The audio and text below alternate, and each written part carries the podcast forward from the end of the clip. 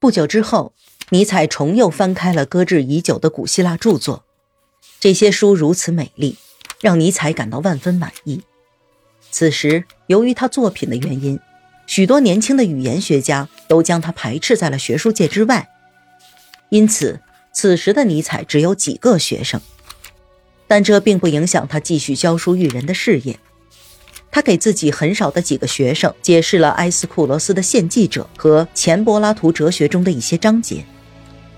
尼采的思想越过了二十五个世纪的鸿沟，古希腊明亮的光辉驱散了他心中的所有怀疑和阴影，让他看到了古希腊文化中璀璨的精华。此时，瓦格纳的朋友们常常将瓦格纳的良言佳句挂在嘴边。对此，尼采始终保持着质疑。在拜洛特的演奏会上，成千上万人的互相拥抱，这首合唱曲被演唱了。这是瓦格纳的作品。这首歌的曲调和歌词都不错，但是唱歌的人们没有像歌词中一样互相拥抱。尼采觉得这句话里具有夸张和虚假。他清楚，古希腊那些野心勃勃的邪恶者并不总是拥抱。连他们用来表达感情的赞美诗里，也从来都没有提到过拥抱。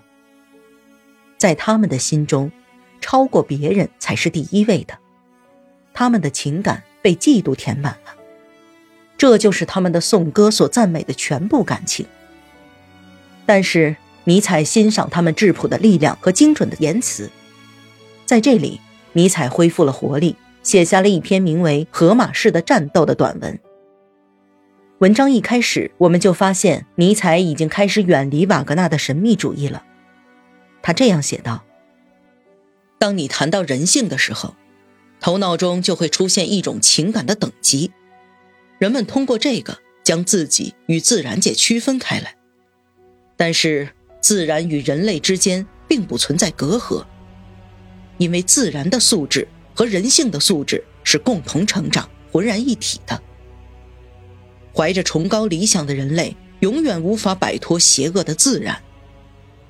人类的激情、行动和作品，都是从这些非人性的可怕倾向中生长出来的。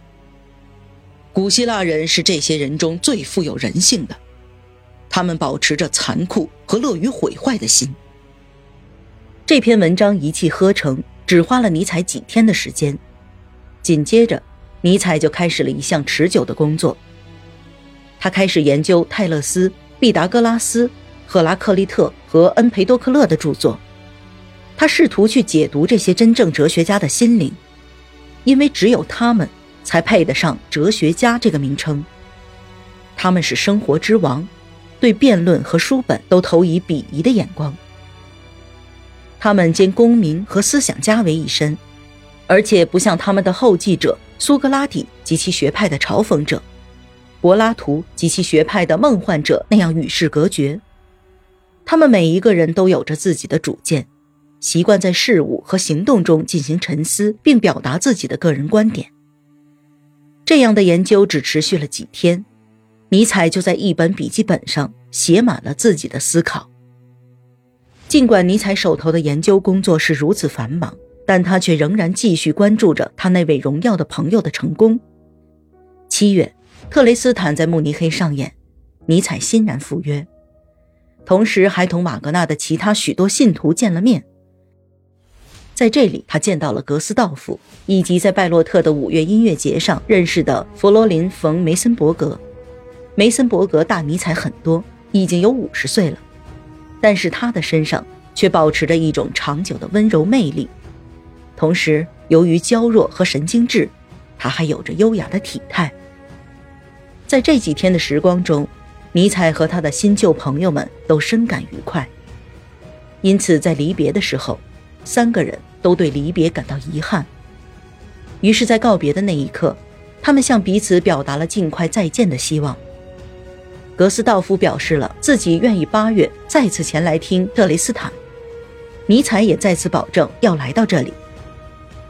但是到了八月的时候，格斯道夫却因故不能参加。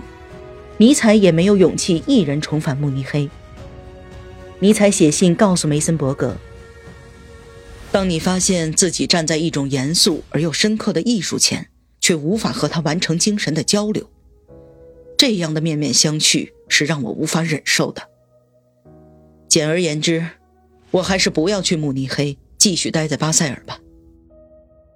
这会儿，他正在思考巴门尼德的思想。这项有趣的研究弥补了他没有听克雷斯坦的遗憾。